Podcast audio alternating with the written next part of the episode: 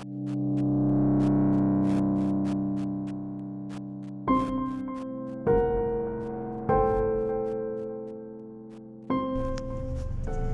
tal? Bienvenidos a su podcast Relatos Terror Paranormal. Vamos a comenzar, espero los disfrutemos todos. Apaga la luz y usa audífonos. Si te gusta, dale like, comparte y comenta. Gracias.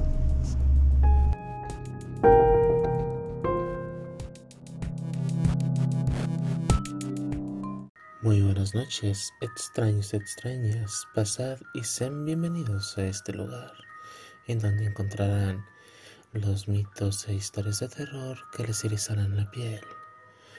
Soy su aprensión, Sebastián, el cuervo blanco, y hoy les hablaré de un ser bastante tenebroso. Hoy hablaremos de Krampus.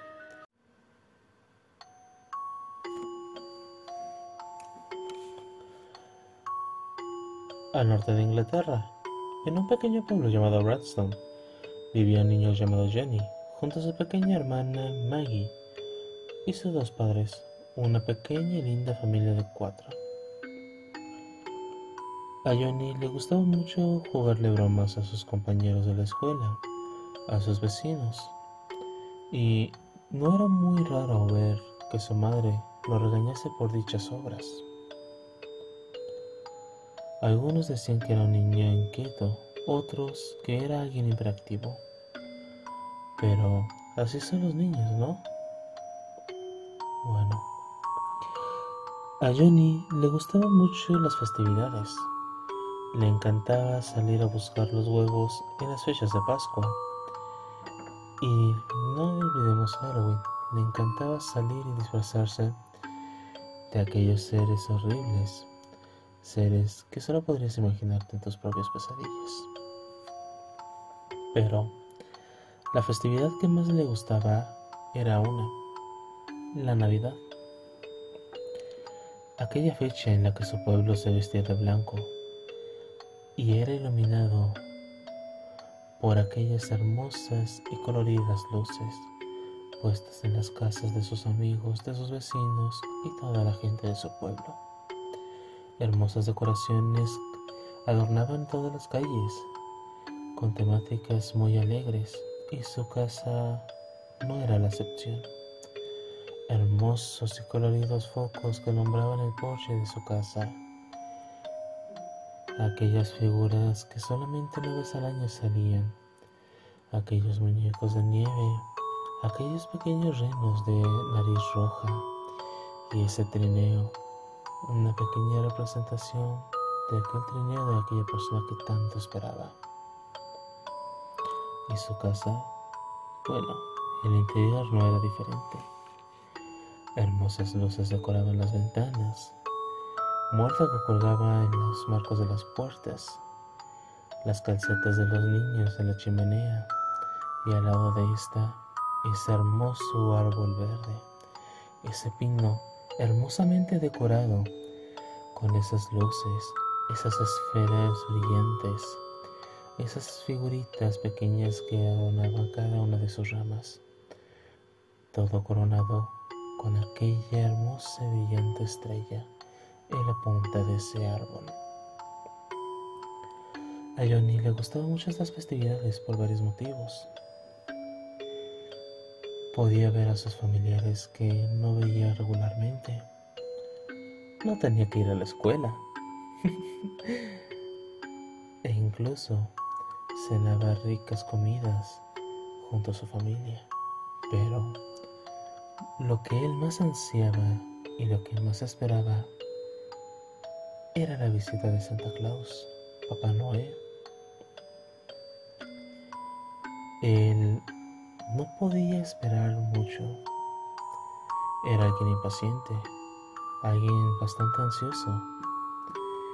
Y cada noche buena no podía dormir, ya que solamente podía estar en su cama pensando en los maravillosos y divertidos juguetes que San Nicolás le ha de haber llevado. No podía esperar a que saliese el sol y que se anunciase un nuevo día para poder bajar junto a su hermanita, abrir los regalos y maravillarse de aquellos obsequios que ha traído aquel buen hombre bonachón.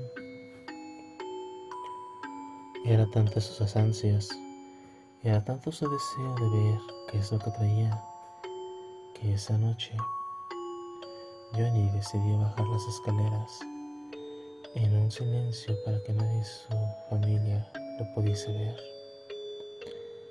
Al llegar a la sala, vio esas cajas de diferentes tamaños, adornadas de colores, con esos hermosos listones. Sus ansias se incrementaron, su corazón latía rápido. Ahí estaban, lo que él ansiaba con tanto anhelo una vez al año. No pudo más y fue directo al árbol, moviendo las esferas y las ramas, sacando los regalos de este, buscando cuál era el suyo. Se topó con el de su papá, el de su mamá y de su hermanita Maggie, hasta que encontró por fin la caja de su regalo. Una hermosa caja decorada de papel verde y un listón dorado. Johnny no podía esperar más. No fue cuidadoso al quitar el listón y mucho menos al mover el papel. Abrió esa caja y se llevó con una gran sorpresa. Lo que encontró en esa caja era más que un simple pedazo de carbón.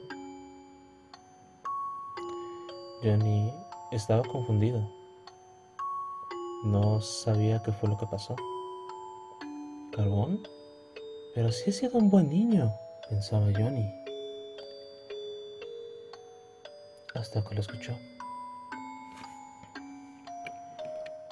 Sonido de cadenas que se arrastraban alrededor de su sala. No sabía qué era. Vio a su frente suyo una silueta. Pensó que era Papá Noé podría voltearse y decirle, oye, creo que te equivocaste, he sido un buen niño. Cuando se quiso voltear, fue una mala decisión. Enfrente suyo había una silueta bastante grande, algo encorvada, con un manto de un color café con tonos rojizos, muy desgastado. Una gran barba desalineada y dos cuernos que a uno le recordaría a los de una cabra y en sus brazos gruesas cadenas negras como la noche arrastrándose. Yo ni sabía quién era. Había escuchado quién era. No quiso creer pero ahí estaba. Con miedo comenzó a retroceder.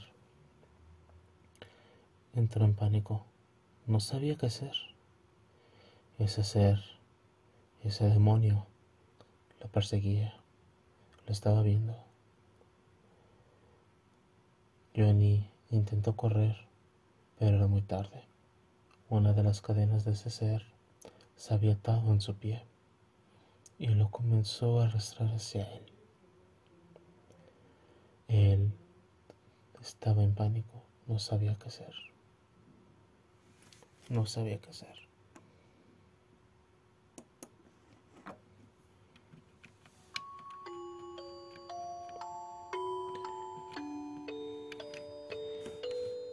Era día de Navidad. Maggie bajó corriendo las escaleras gritando, es Navidad, es Navidad. Corrió hacia la sala y vio a sus dos papás. Y le dijeron, mira, ven, ven a ver lo que te trajo San Nicolás. Se acercó, Abrió su regalo y encontró una linda muñeca de porcelana. Una muñeca muy hermosa. Era un bonito día y un feliz día. Para ella, su mamá y su papá. Esa linda y pequeña familia de solo tres personas.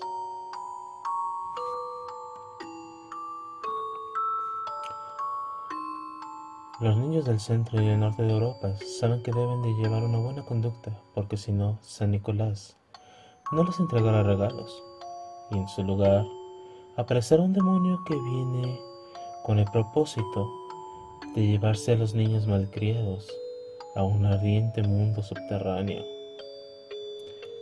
Esta es la leyenda del Krampus, el castigador. Pero, ¿cómo inició todo esto? Algunos se preguntarán.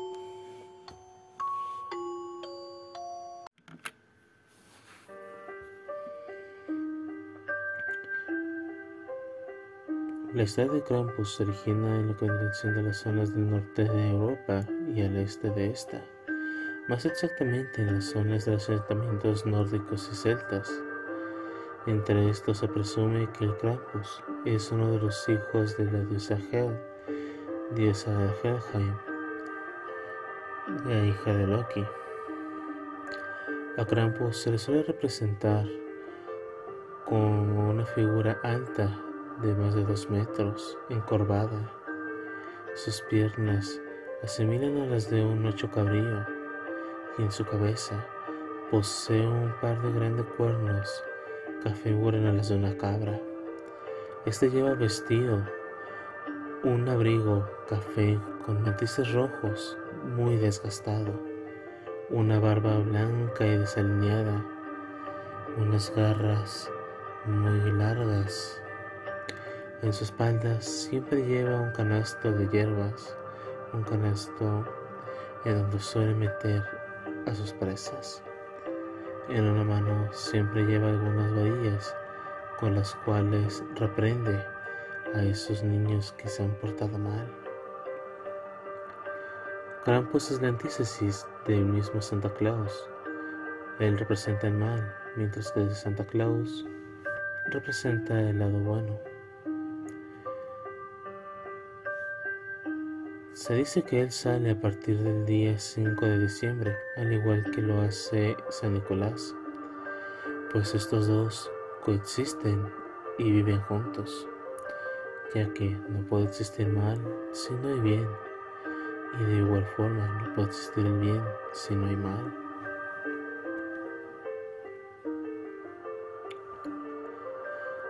A Krampus también se le representa en siendo los ritos de la cosecha, la recolección, la abundancia y la escasez.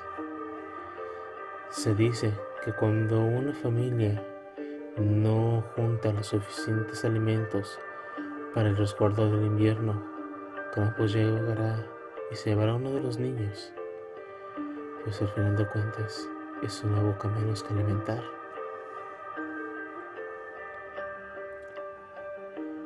En algunas zonas de Austria se siguen haciendo algunos ritos referentes a Krampus, en los cuales los adultos se visten de demonios con cabezas de cabra y van persiguiendo a la gente en las calles, sembrando el temor.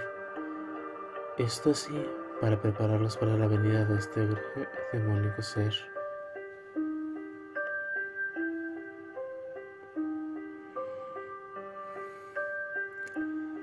Actualidad, la imagen de Krampus se ha vuelto muy popular debido a diversas apariciones en películas, videojuegos o las mismas historias que la gente suele contar en estas fechas.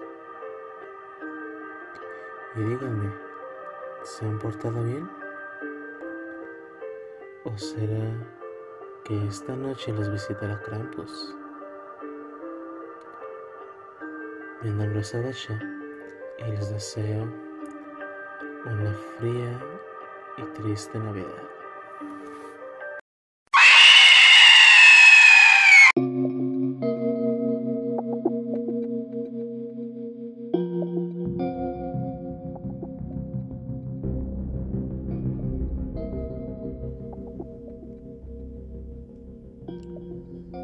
En una noche tranquila, en los dormitorios de alguna universidad de Estados Unidos, cuando una joven llegaba de una fiesta, porque terminó a altas horas de la madrugada, por cortesía y gracia de su compañera, porque su compañera era muy estudiosa, dejó la luz apagada cuando entró a la alcoba. Se cambió de ropa y fue directo a la cama, con la esperanza de que todo estaría bien. Cuando la alarma de la joven sonó a las 7 de la mañana, abrió sus ojos y recordó. Recordó que cuando entró a aquella alcoba, una voz le dijo, no prendas la luz, a lo cual ella asumió que era su compañera. Pero ¿cuál fue la sorpresa? Que al otro día, cuando se levantó, quedó impactada. Sí, porque divisó el cuerpo, el cuerpo de aquella amiga que estaba regado por toda la habitación, en charcos enormes de sangre y con las vísceras de fuera, unos extremos por un lado, las piernas por otro, el rostro desprendido de la cabeza. No, no, no, todo fue horrible y mórbido. La chica antes de desmayarse miró que en la puerta decía, ¿no te alegra no haber prendido la luz? Interesante. Leyenda urbana.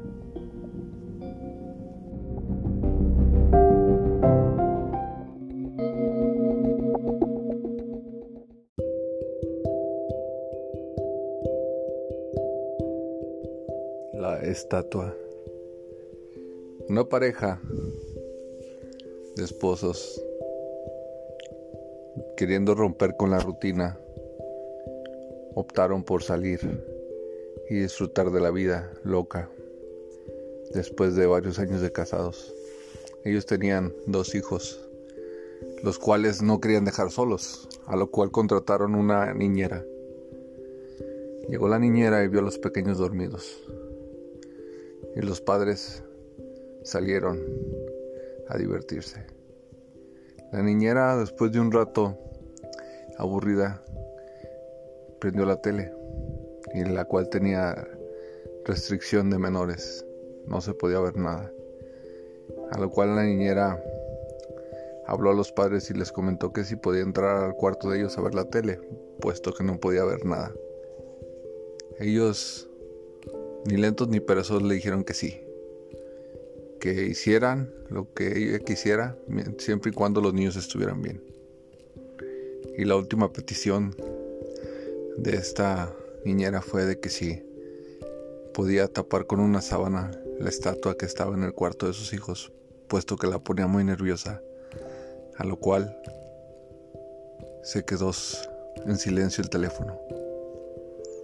Y el padre con una voz temblorosa le dijo, nosotros no tenemos ninguna estatua, Estoy, voy a llamar a la policía. Ve con los niños, corre. Esto sucedió y llamaron a la policía. Llegaron los padres y llegaron la policía. Revisaron la casa. No hubo huellas, evidencias, ni ninguna estatua. Lo único que había era el cadáver de los pequeños y de la niñera. Leyenda urbana.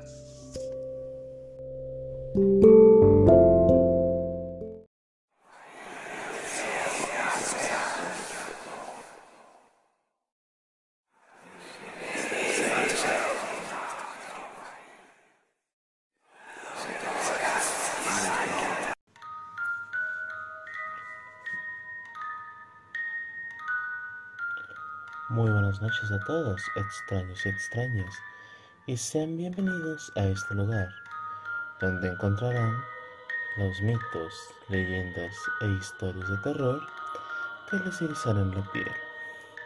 Soy su anfitrión, Soy el Cuervo Blanco y hoy les traigo tres historias para que disfruten esta noche. De estas tres historias, posiblemente alguna sea real o tal vez no. Eso depende de ustedes. Así que pónganse cómodos y disfruten las siguientes historias. La casa.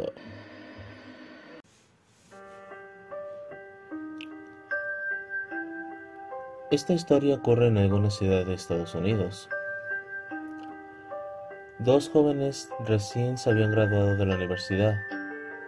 Una de ellas había graduado en ciencia física y teórica, mientras que la otra en ciencias sociales y políticas.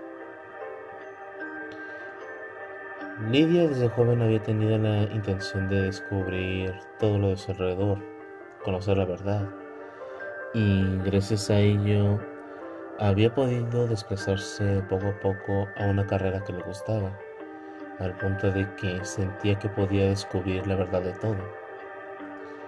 Mientras que Vicky había sido siempre curiosa, siempre pendiente del comportamiento de los demás, del comportamiento de la sociedad al punto que se decidió por estudiar ciencias políticas y sociales. Dos carreras completamente diferentes. Pero a pesar de eso, ambas eran buenas amigas. Se conocían desde hace muchos años, desde que eran pequeñas. Siempre habían ido a las mismas escuelas, habían tomado las mismas clases hasta que había llegado a la universidad, donde ambas, a pesar de que habían tomado diferentes carreras, siguieron yendo al mismo campus.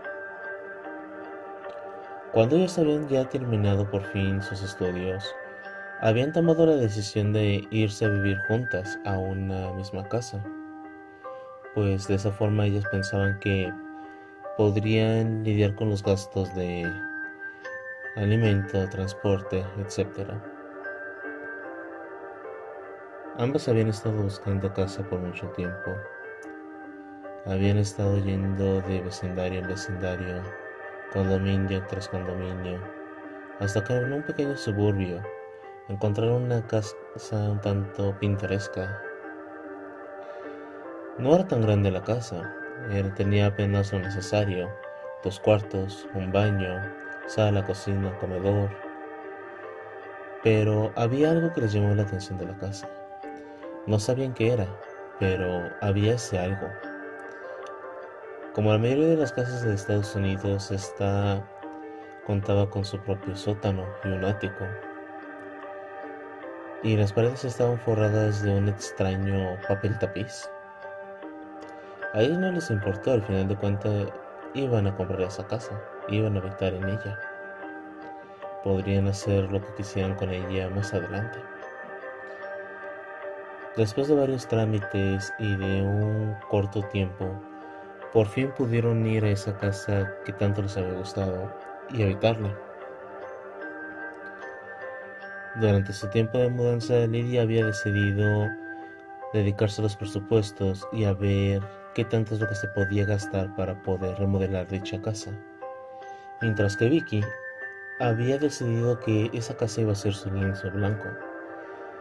Quería hacer lo que ella quería en esa casa, decorarla a su gusto y Lidia no estaba en contra de ello. La primer día estuvieron desempacando las cosas, llevándolas a esa nueva casa y viendo cómo acomodarse.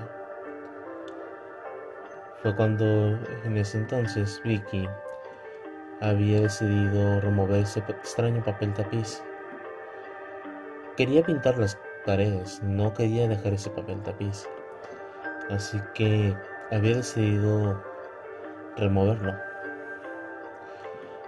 Mientras tanto, Lidia se dedicaba a ver cada rincón de la casa, ver qué funcionaba y qué no, para poder ver qué hacer con ello. Vi que se había dedicado únicamente a remover el papel tapiz, y es que, por extraño que suene, el removerlo era una sensación agradable para ella. Le recordaba esas veces que iba a la playa con sus amigas, con su familia y por casualidades de destino se llegaba a quemar y podía arrancarse esos pequeños pedazos de piel muerta de sus extremidades, de su cuerpo. Esa sensación era la sensación que le recordaba al remover ese papel tapiz.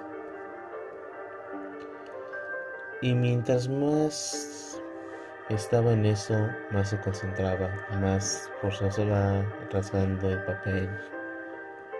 Hasta que al momento de remover un gran trozo de ese papel tapiz, había encontrado unos números escritos en dicha pared. Le había parecido extraño. Pensó que en un principio podrían haber sido señalamientos o medidas que tomaron cuando construyeron dicha casa.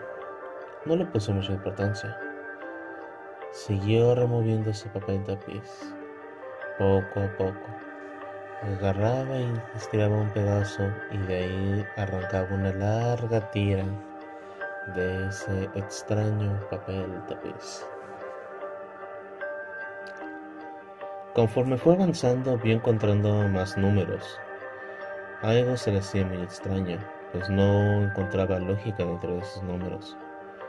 Hasta que se dio cuenta que a lo mejor no eran cifras al azar, sino podían ser fechas por el acomodo de estos. Ella le había dicho a Lidia que había encontrado esos números, pero Lidia al tratar de darle un sentido lógico de las cosas pensó que eran medidas o señalamientos para cuando se construyó el lugar. No le quiso dar mucha importancia. Mas, sin embargo, ella estaba concentrada en buscar las llaves del sótano de esa casa, pues entre todas las llaves que le habían dado al comprar ese lugar, no encontraba esa llave. Así que se dedicó a buscarla en el resto de la casa a ver si no la encontraba por ahí.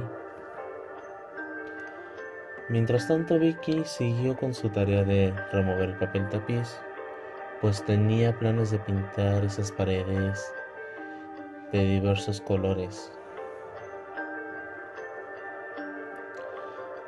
Conforme fue pasando el tiempo fue siguiendo encontrando números y números, hasta que su curiosidad le dio por buscar esos números en la computadora.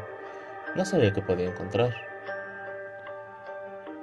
Al final encontró que eran fechas. Fechas en las cuales habían reportes de desapariciones, reportes de secuestros.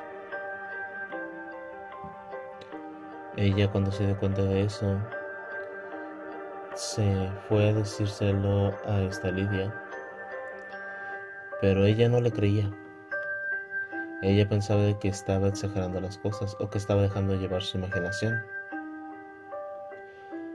Vicky ya no siguió continuando quitando el papel tapiz, se dedicó a buscar cada fecha que había encontrado en las paredes y buscarla en la internet. Tenía que aparecer algo. La mayor parte de esos números, la mayor parte de esas fechas que había encontrado coincidían con secuestros y desapariciones que curiosamente eran de esa misma ciudad en la que se habían ido a mudar. Caída la noche, Vicky ya estaba aterrada porque no sabía por qué estaban esos números ahí y no sabía quién los había puesto. Lidia por fin había encontrado las llaves del sótano. Había bajado a este, pero más tarde en bajar en cuanto ella decidió irse de ahí. Ella se había acercado a Vicky y le había dicho que había que hablarle a la policía, que lo que encontró ahí abajo no era para nada agradable. Pasaron los minutos y llegó una patrulla. Lidia procedió a decidirle lo que había encontrado.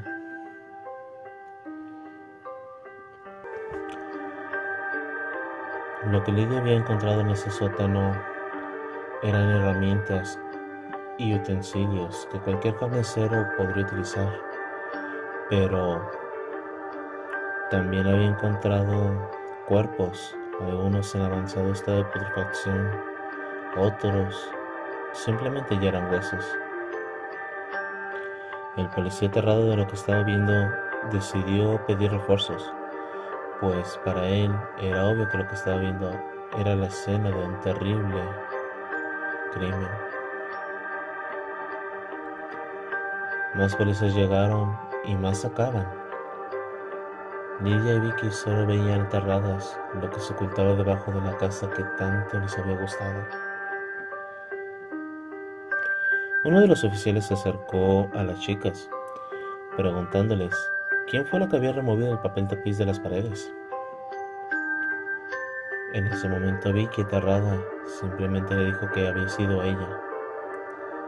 El oficial le dijo de que ocupaba saber dónde había dejado ese papel tapiz, pues aparentemente los números que estaban escritos en esa pared eran fechas de diversos casos de desapariciones y secuestros que la policía tenían como perdidos. Casos que nadie había podido resolver. Pero lo que más aterró a Vicky fue enterarse que era realmente ese papel tapiz. El oficial le dijo que lo que ella creyó que era papel tapiz era realmente piel. Al parecer, la persona que había vivido antes en esa casa había decidido cortarles la piel a sus víctimas y utilizarla para así adornar las paredes de su casa.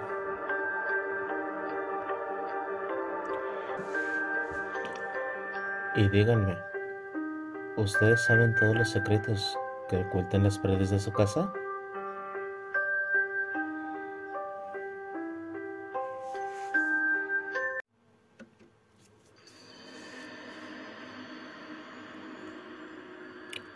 La carta.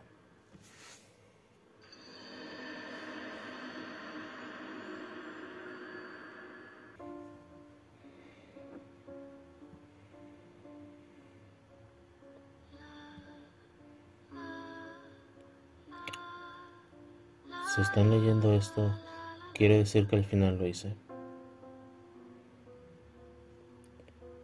Para ser honesto, no creí que sería capaz, pero a esto me han orillado.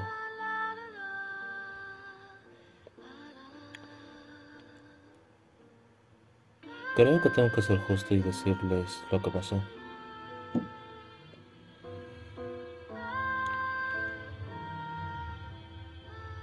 Desde hace ya bastante tiempo he sido acosado, seguido, molestado por compañeros del colegio, algunos vecinos. Y sinceramente ya me cansé.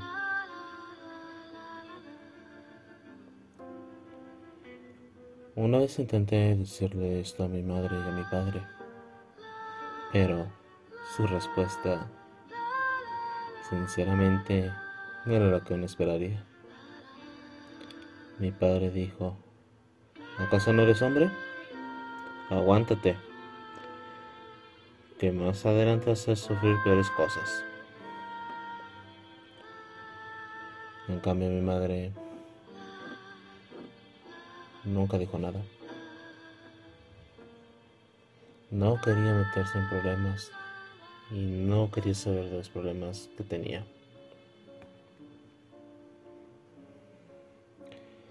Cada día para mí era un tormento. No sabía qué otra cosa me podría esperar o qué es lo que sucedería.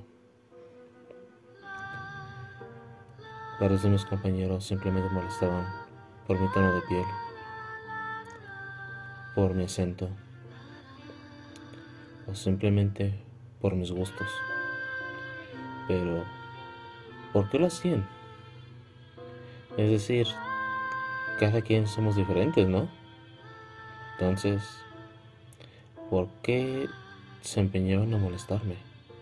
¿Por qué se empeñaban a burlarse de mí? Hacerme ver como un inepto, una persona que no vale nada. Les voy a ser honesto. No me arrepiento de lo que he de haber hecho.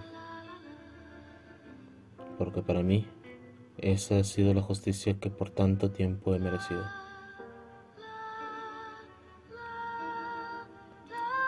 Por meses he planeado esto y no sé si realmente lo voy a hacer o no, pero ¿qué más da?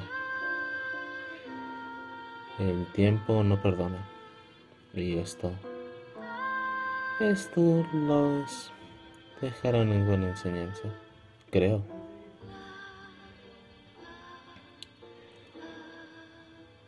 Gracias a la ayuda del conserje Jorge pude esconder algunos bidones y garrafas de gasolina dentro de uno de los armarios de la escuela. Con el poco dinero que me daban de mesada, fui juntándolo para poder ir dándoselo a Jorge y que él me pudiera conseguir la que quería. Por favor, no lo culpen a él. Él simplemente me ayudó en lo que yo necesitaba. De todas las personas de este lugar, Él es el único que realmente me ha entendido. Él sabe lo que voy a hacer y al parecer no le molesta.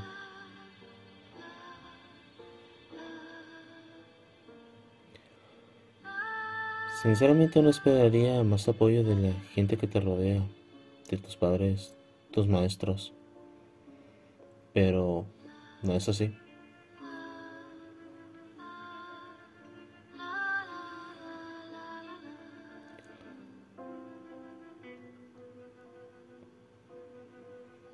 La realidad es de que yo ya me cansé. No sé qué más hacer.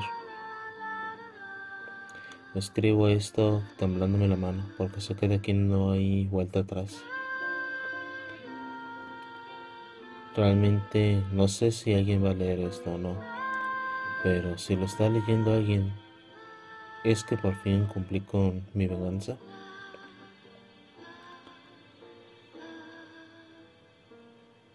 Sinceramente no me arrepiento de lo que estoy por hacer. Ellos se lo merecían.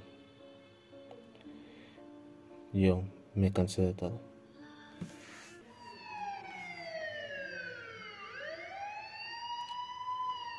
El día de hoy en una escuela secundaria se ha suscitado uno de los peores incidentes registrados en este año. Un incendio provocado con la ayuda de diversas garrafas de combustible ha dejado un saldo de dos heridos y 48 muertos en los cuales se encuentran a diversos maestros y personal docente. El culpable de este atroz incidente es un joven de primer año identificado como Jesús Alejandro Ortiz, el cual decidió quitarse la vida al arrojarse de la azotea del edificio continuo al que previamente le había prendido fuego. Autoridades del Ministerio Público han detenido al presunto culpable del joven, quien ha sido identificado como Jorge Luis Reyes, el cual ha laborado como conserje en dicha secundaria. El presunto culpable ha afirmado no haber ayudado al joven estudiante a realizar tan atroz incidente. Testigos afirman que el joven estudiante era víctima constante de bullying y que esta podría ser una de las razones por las cuales ha provocado este incidente. La policía no ha dado todavía información sobre este caso. La cometa.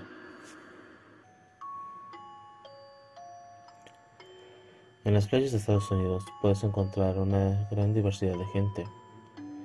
La mayor parte de ellos van a ser turistas. Otra parte van a ser residentes y comerciantes. Y una pequeña parte va a ser gente que nada más va de paso. Pero entre todas esas personas puede destacarse algunos pocos. Y ese no era solo el caso de John. John era una persona bastante alegre. Él vivía con su hija Ana en una casa rodante. Iban de ciudad en ciudad, de costa a costa, playa en playa. Cualquier persona que conociese a John diría que es una persona muy alegre, otros que es alguien muy excéntrico. Algunos dirían que tiene una actitud muy infantil para su edad. Y algunos pocos dirían de que esa no era su personalidad real. Algunos justificaban su actitud con lo que le había pasado y con lo que había pasado con su esposa. Su esposa había desaparecido ya hace un tiempo.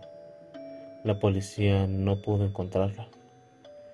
Algunos dicen de que el hecho de haberla perdido hizo que se rompiera su mente y decidiera dejar todo a un lado e irse con su hija a una aventura sin fin.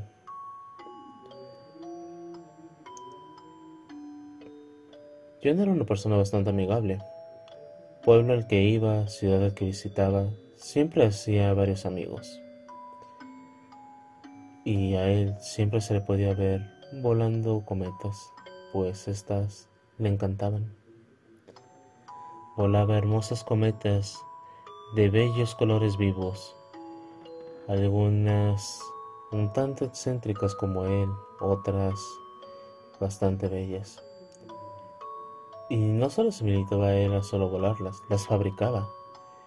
En su pequeña casa rodante tenía todos los materiales que utilizaba para fabricar sus propias cometas. Algo que le gustaba aún más a John que simplemente volar las cometas o hacerlas era regalarlas. Él decía que de esa forma les estaba regalando una sonrisa a la gente.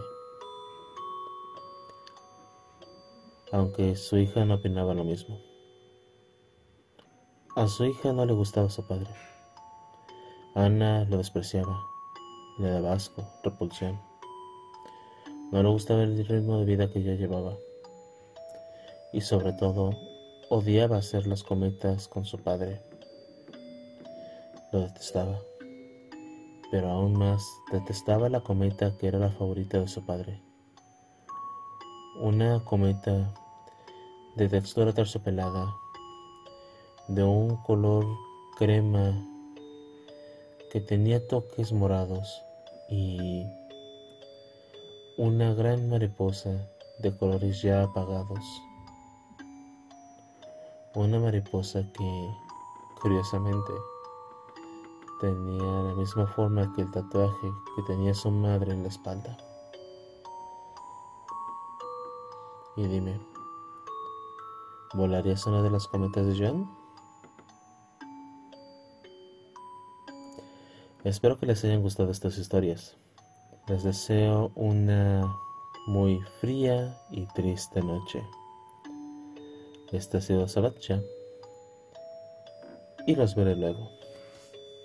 Felices fiestas.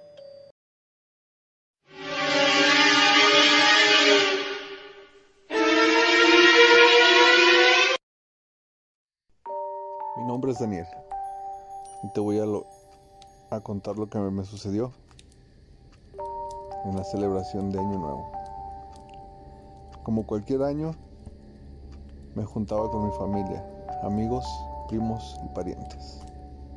Nos poníamos borrachos, cantábamos, gritábamos y festejábamos. Pero este año no fue la excepción, puesto ya había un plan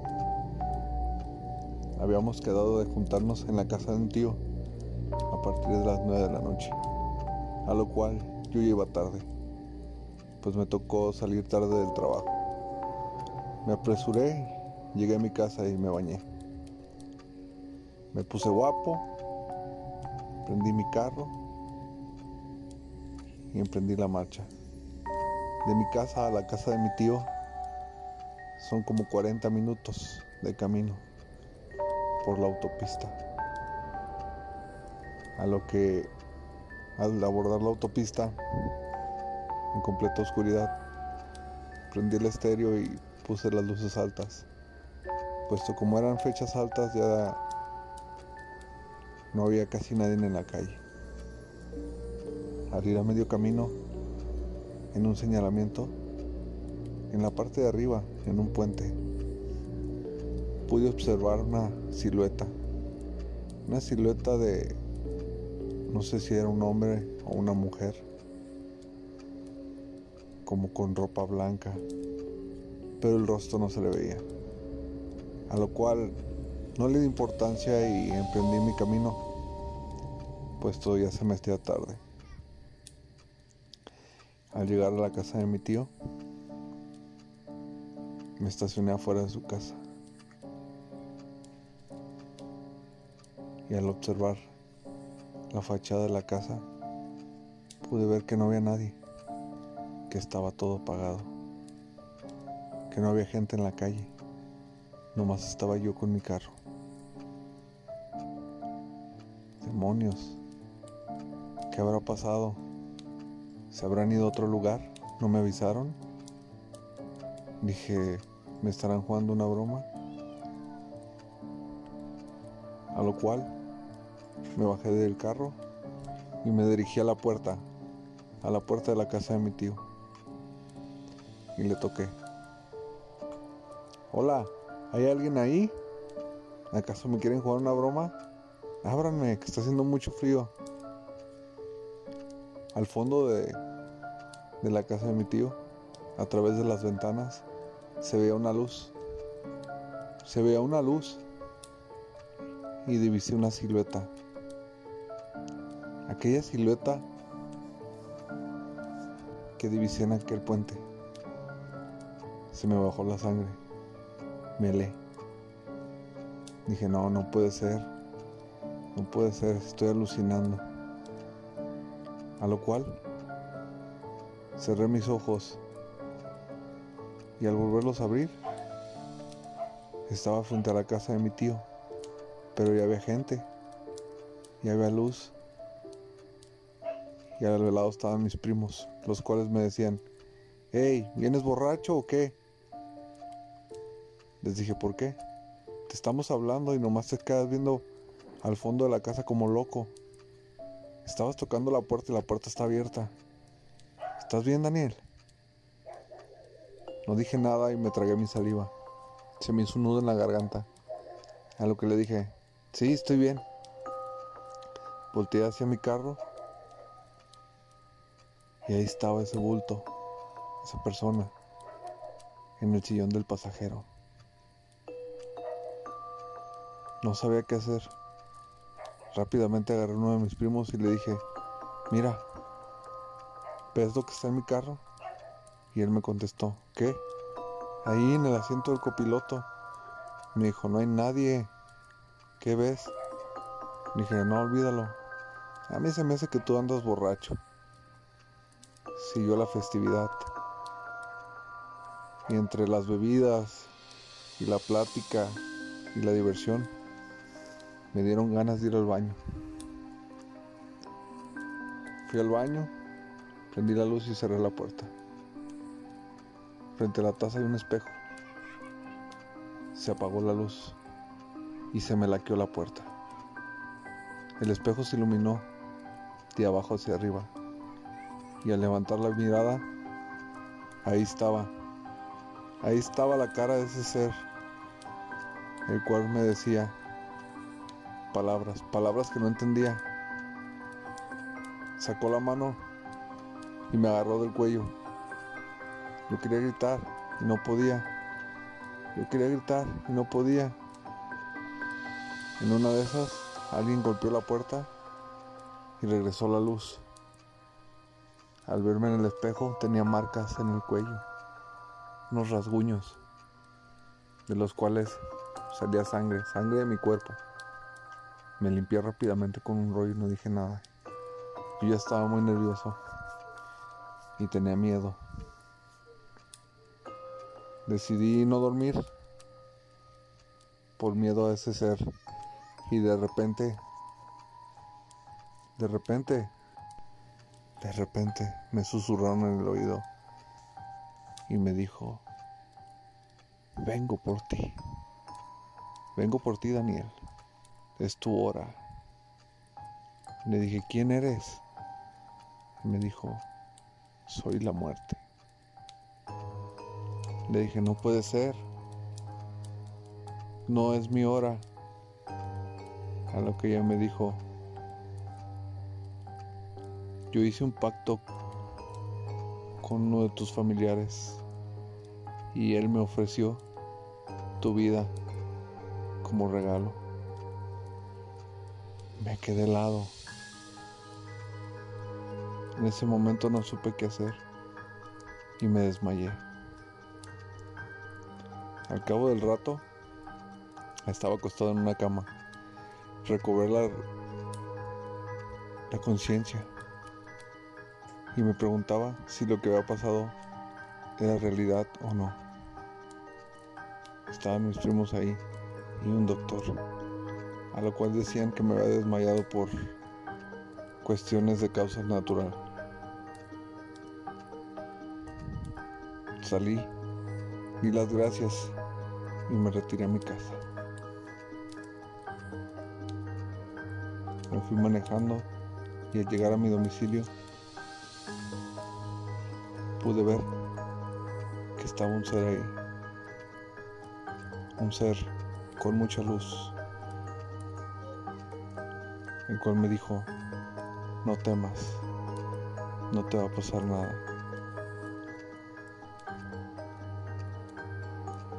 Al entrar a mi casa, quedé encandilado. No pude moverme. Perdí la conciencia. La verdad, al otro día me levanté.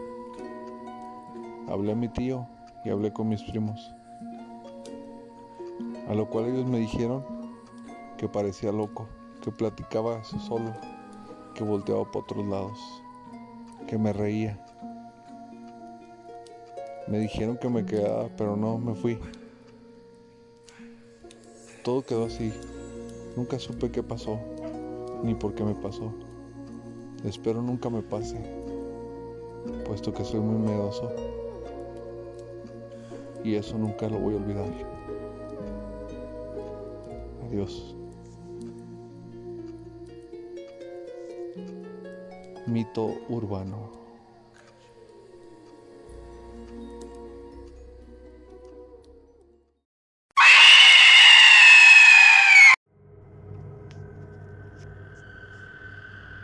Kushisake Ona. Una tarde, un par de amigas en Japón salían de su escuela. Una se llamaba Sakura y la otra se llamaba Misa.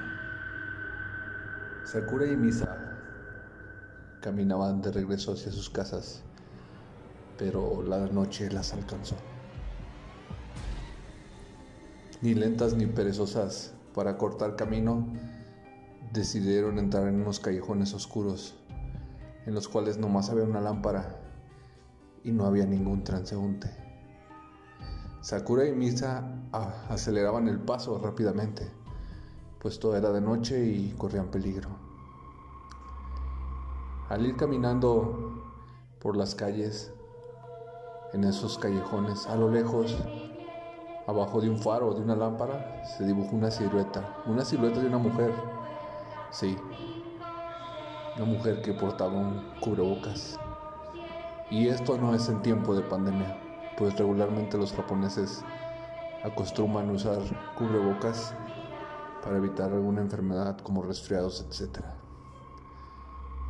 Sakura y Misa se apresuraron sin darle importancia a esa mujer, la cual portaba un vestido largo, cabello negro oscuro, una mirada oscura y el cubrebocas. Al ir pasando por un lado de esa mujer, la mujer no se movió, pero les dijo algo. Les preguntó, ¿soy hermosa? ¿Soy hermosa? A lo que Sakura y Misa hicieron caso omiso y aceleraron el paso. Esa mujer las empezó a perseguir por varios callejones. Ellas asustadas decidieron esconderse atrás de un contenedor de basura y vieron que pasó esa mujer. y cómo esa mujer se materializaba en un cerdo y ese cerdo comenzaba a oler a través de los callejones. Ese cerdo localizó el olor de Sakura y Misa y corrió hacia ellas desenfrenadamente. Sakura y Misa corrieron lo más que pudieron para que ese cerdo no las atrapara. Ese cerdo, con unos dientes afilados y podridos, las alcanzó y les tiraba mordidas. Y escuchaban en su oído que alguien les decía, soy hermosa. De repente Misa tropezó y se hizo bolitas, creyendo que aquel cerdo la atacaría. Sakura se detuvo y volteó, pero ¿cuál fue su sorpresa? Ese cerdo ya no estaba. Se incorporó Misa y, le dijo a Sakura, ¿qué pasa? ¿Eso no es real? A lo que Sakura comentó, no sé si sea real, pero apurémonos. Al querer dar marcha adelante, se les materializó esa mujer. Esa mujer se bajó el cubrebocas y tenía sus labios lacerados y estaba chimuela. Y les volvió a preguntar, ¿soy hermosa? A lo que Sakura contestó, no, y retírate. Más tardó en terminar la palabra en lo que aquella mujer la degolló y aquella cabeza de aquella chica salió rebotando y el cuerpo quedó paralizado inerte. Misa horrorizada y triste, impactada y con miedo, se orinó y lloró. Cerró sus ojos, se levantó y corrió y solo dijo, perdóname Sakura. A lo que cuando iba corriendo a toda velocidad, escuchaba que le decían en el oído, soy hermosa. A lo que ella se paró y contestó, sí, sí lo eres. Y aquella mujer le dijo, ¿y por qué no sonríes? A lo que abrió los ojos y la volteó a ver.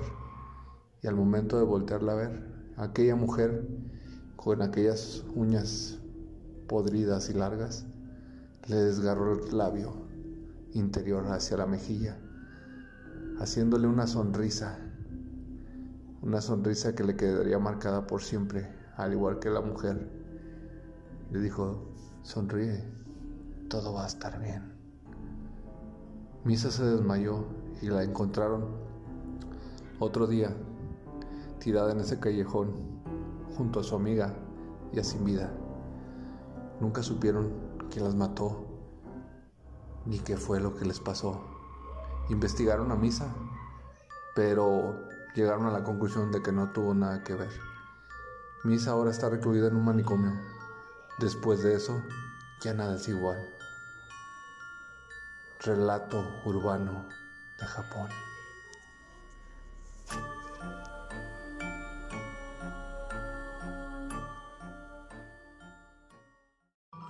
La visita de un amigo en Año Nuevo. Eran fechas de Año Nuevo y estaba sentado con otro compañero en mi casa. Nos proponíamos a disfrutar de esta celebración, a lo cual escuchamos que tocaban en la puerta. Asombrado dije, ¿acaso invitamos a alguien más? Me paré y me dirigí a la entrada. Al abrir la puerta, vi que era un señor. Un señor regordete, un poco arrugado, barbón, fuerte y alto, el cual me había contado que él era el antiguo dueño de esa casa en la cual yo vivía. Pasaron 10-15 minutos y estaba próximo el festejo de Año Nuevo. A lo cual volteé a ver a mi amigo y lo invitamos, puesto que no queríamos perdernos esa festividad. Ya entrados un poco en copas, esa persona, ese señor regordete barbón, se hacía llamar Klaus. No sé por qué. pero así se llamaba.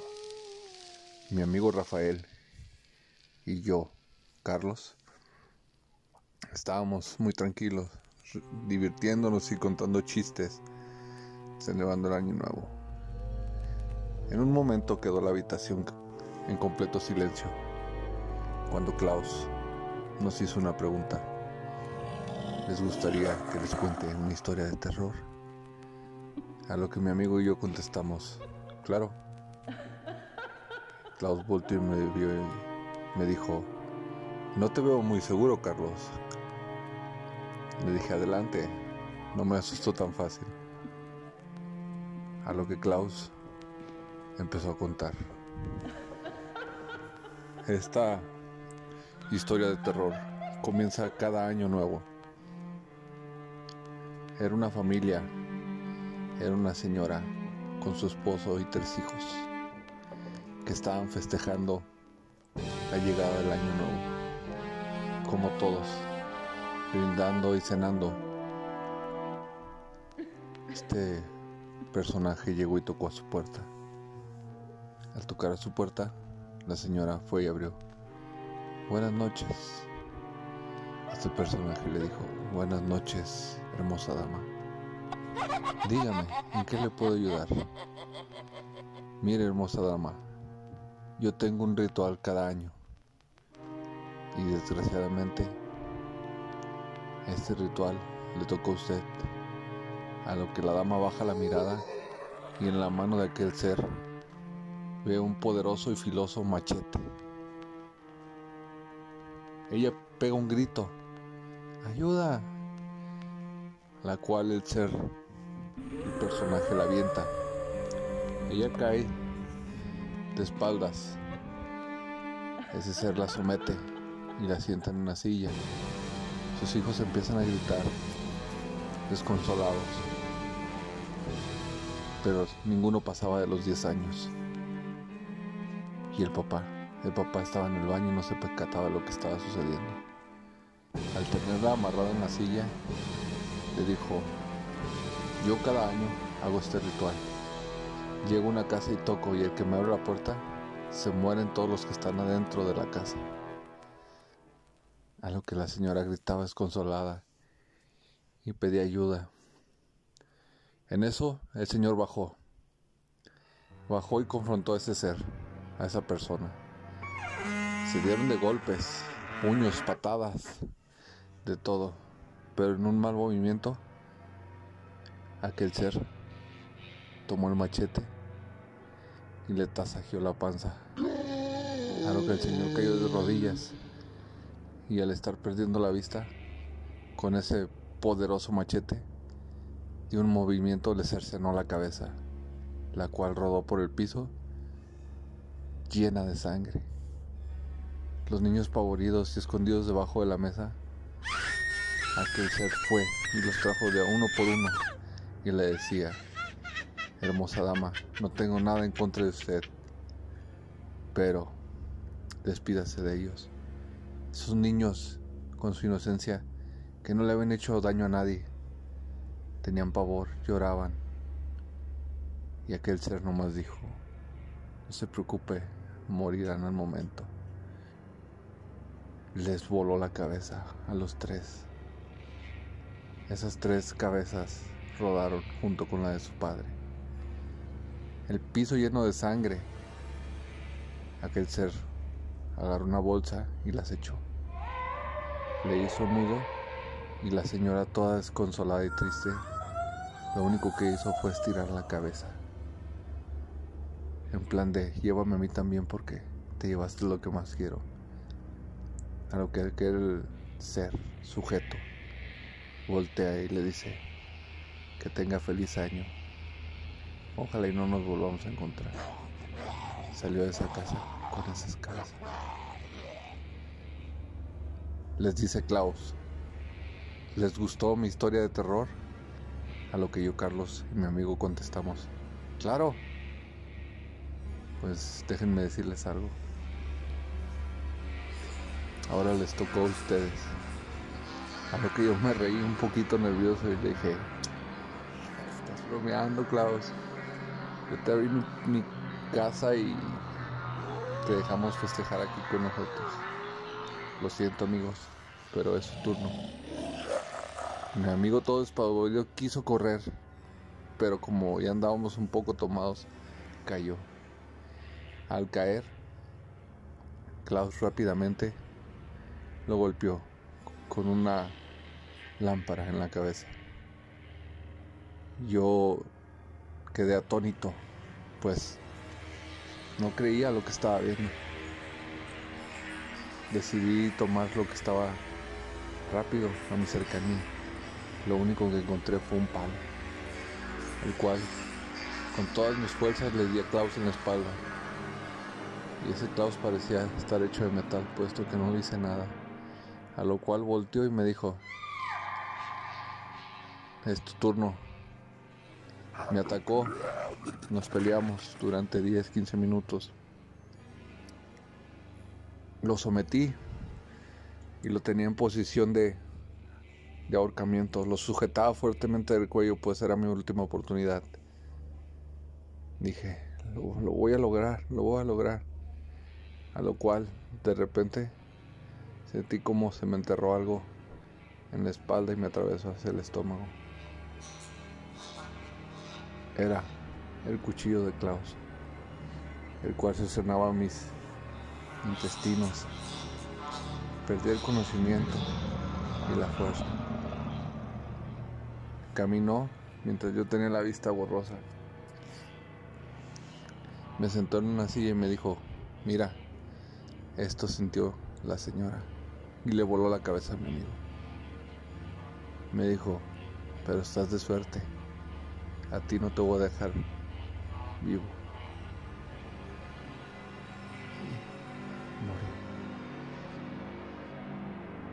Así que, muy nuevo, cuando alguien toque la puerta de tu casa, no le abras, puede que sea Klaus.